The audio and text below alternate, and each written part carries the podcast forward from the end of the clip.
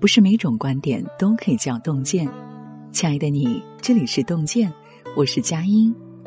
洞见君的名著专栏上线了，在这里，让我们一起品读经典文化，学习成长。那么今天要跟大家分享的文章是《爱太满是一场灾难》，一起来听。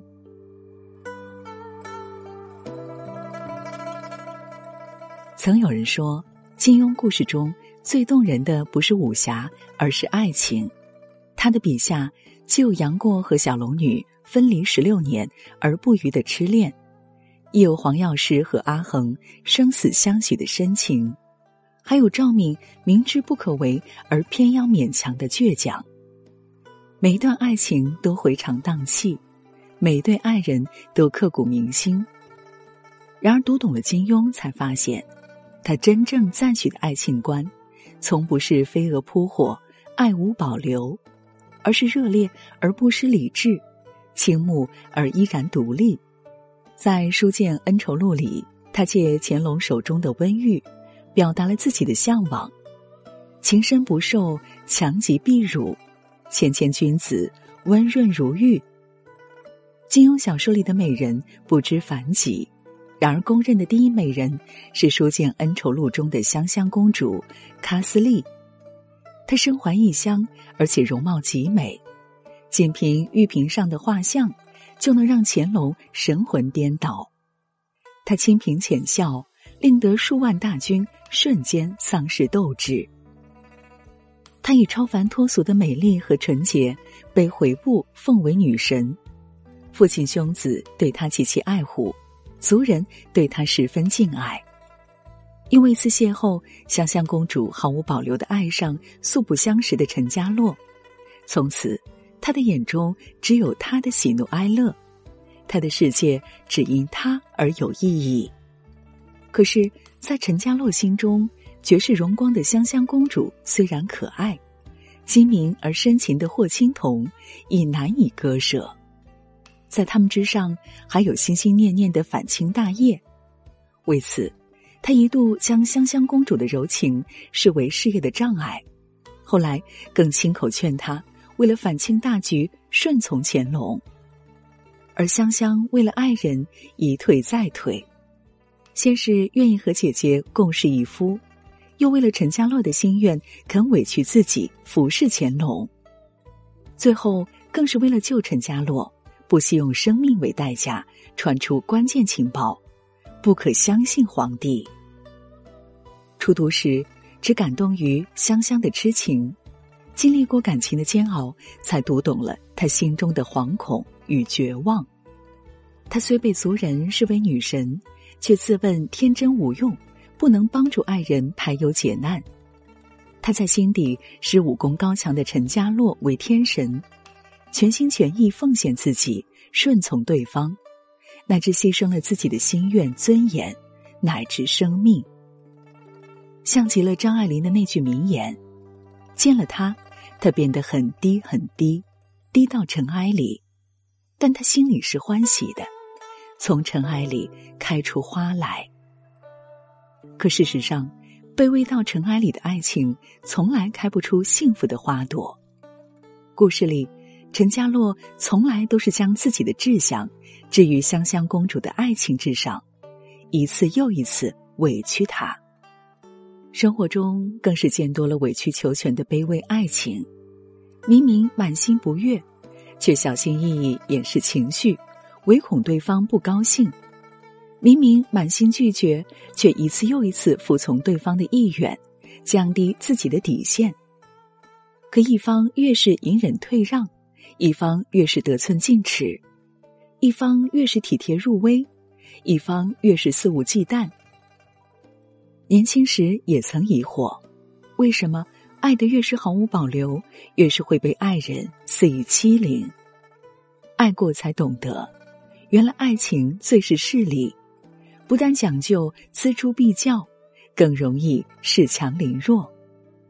一方爱的越满，越容易失去自己。只会屈奉对方，另一方得来越易，越不会珍惜所爱，反而轻视鄙薄。最终，一个人的坚守变成两个人的疲惫。只是一个越陷越深，无法自拔；一个熟视无睹，气若敝履。爱得太深，真正是一场灾难。初读《书剑恩仇录》时，总是为霍青桐可惜。明明与陈家洛共同经历患难，两情相悦，却因为与女扮男装的李元芷相处亲密，害得陈家洛心生芥蒂。以至于这段爱情还没开始，便已夭折。再见面时，陈家洛已经是妹妹香香公主选中的情人。姐妹之情不可辜负，世俗礼法难以跨越。霍青桐只有委屈自己，隐忍爱情。然而，她毕竟是女中豪杰的翠羽黄山，对她而言，失恋虽然难过。却还不足以蒙蔽理智。不久，陈家洛护送香香公主向清军投书，却遭遇埋伏，被清军团团围困。一个是疼爱的妹妹，一个是深爱的情人，命悬一线，危机万分。霍青桐却能不为感情所动，冷静排兵布阵。即使父亲口不择言说出“不救情敌”的诛心之论。即使兄长和族人都误会自己，他依然坚持己见，终于大获全胜，也救出了香香和陈家洛。此后，他短暂出走，可无论是以病弱之躯落入敌手，命悬一线，还是和陈家洛、香香公主一起被困入迷宫中，他始终保持灵台清明，竭尽全力自救。连陈家洛都不由感叹：“如果卡斯利离开我，一定会死；可是霍青桐会活得很好，因为对霍青桐而言，爱情虽然重要，却从来不是全部。真正优秀的女人有自己的人生，有自己的坚持。想起来，另外一个奇女子，民国名伶孟小冬。”孟小冬唱功精湛，相貌秀美，被时人尊称为“东皇”。却在事业巅峰时悄然隐退，嫁给梅兰芳为妾，依照爱人的心意，安静做笼中的金丝雀。可惜他的百般隐忍，却换不来应有的尊重。梅兰芳受二夫人挟制，不敢给孟小冬名分，还对她日益冷淡。梅母丧礼时，孟小冬特意奔丧，却被二夫人拒之门外，大肆羞辱。而梅兰芳避而不见，并未替孟小冬主持公道。孟小冬一怒之下，索性登报分手，还撂下句狠话：“我今后要么不唱戏，再唱戏也不会比梅兰芳差；今后要么不嫁人，再嫁人也绝不会比你差。”数年后，他兑现了自己的诺言，不但最后一次公演的票价压倒了梅兰芳，她的第二任丈夫更是对她呵护备至，还隆重举办婚礼，给予她妻子的名分。孟小冬在爱情上及时止损，终于为自己赢得更好的未来。年轻时，我们曾以为爱情是世间最美丽的鲜花，只要用心浇灌。总能等来盛放时的绚烂。真正爱过，才知道，不是所有的奋不顾身都能得到倾心相待，也不是所有的痴心等待都能得来云开月明。爱情从不是春种秋收，更无所谓等价交换。被爱固然幸福，无爱已是结束。唯有留三分先爱自己，用七分去爱人。若有幸两情相悦，不妨欢享甜蜜；可若已心已深伤，请一定果断离开。若要把爱变成一把锁，困在其中，伤身伤心，伤己伤人。很多金庸迷都认为文泰来和骆宾。是金庸笔下最完美的爱侣之一。两人虽然年龄相差十几岁，然而门当户对，三观相同，感情极其深厚。文泰来号称奔雷手，不但武功高绝，性格更是高傲，却唯独在骆宾的柔情面前百依百顺。骆宾爱玩爱闹，却为了营救丈夫，几次深入险境，不惧生死。而最令人羡慕的是这对爱侣之间的信任。红花会里其实有另一个人与骆宾年貌更加相当，就是金笛秀才于于同。于于同不但年纪轻，而且相貌俊秀，文武双全，更是对骆宾一往情深。得知骆宾有难，他不顾生死相救。骆宾伤心昏倒，他情难自制相吻。被骆宾严词拒绝后，于同羞愤逃走，却变化样貌，想方设法去救骆宾的丈夫文泰来。如此深情，足以感天动地，而文泰来却始终淡然处之。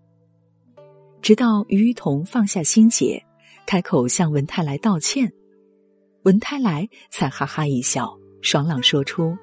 你看我对你可有什么不同？如此光风霁月，只因他对爱情有强大的自信，对爱人有无比的包容。因为相爱，所以相信；因为相信，所以包容；因为包容，所以更爱。若是一味患得患失，只能让爱失去空间，痛苦窒息。我的朋友阿南就曾在相爱和相处上吃足了苦头。她的初恋男友极其粘人，热恋的时候恨不得一天二十四小时都在一起。可最初的甜蜜过后，矛盾很快爆发。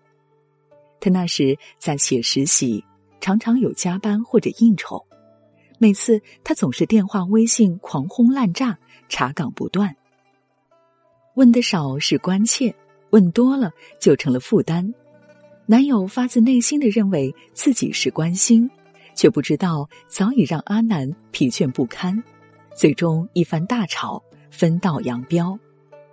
工作以后，阿南又遇见了如今的丈夫，两人的相处方式却完全不同。两人工作都忙，难免加班加点，却早没工夫日日查岗。只记得为晚归的对方留一碗热粥。难得休假的时刻，阿南爱登山旅游，老公却爱在家打手游。两人一动一静，互不勉强，反而自得其乐。无效的沟通少了，无谓的猜忌没了，就格外珍惜在一起的时间。有事时互相商量，无事彼此勉励，看似没有初恋的甜蜜。却更加轻松自在。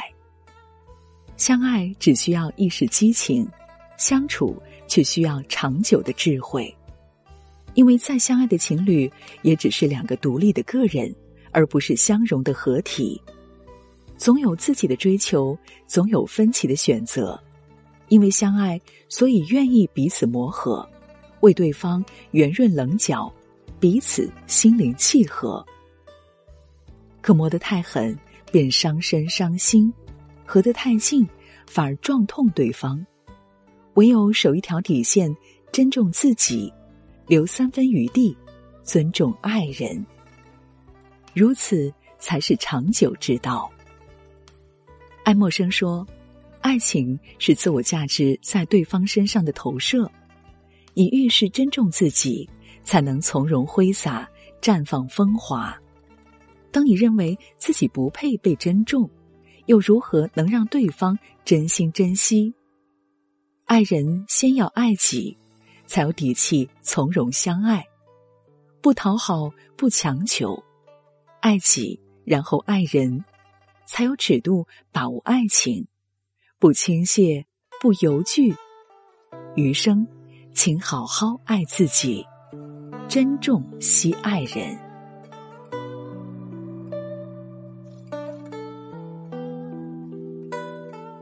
今天给您分享的文章就到这里了，感谢大家的守候。如果您喜欢洞见的文章，请在文末点一个再看。我们相约明天，让洞见的声音伴随着您的每一个夜晚。